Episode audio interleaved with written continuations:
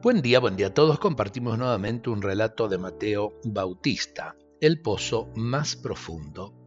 Cuenta una narración judía que un día en el paraíso se recreaba distendidamente Dios con Adán. En un momento la criatura solicitó algo al Creador.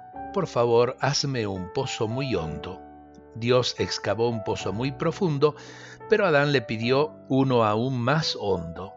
El Señor le entregó un foso inmenso dentro de las aguas marinas. Adán todavía demandó, quiero uno más profundo. Entonces el Señor le mostró una cavidad que casi llegaba a las antípodas, pero Adán insistió, uno más profundo.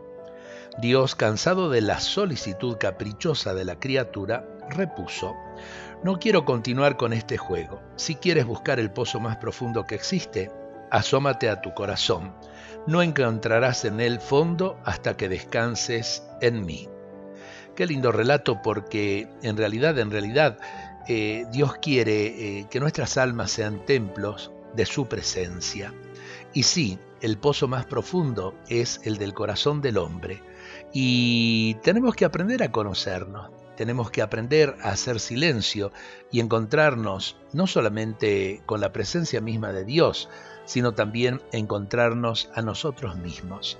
Dios nos bendiga a todos en este día.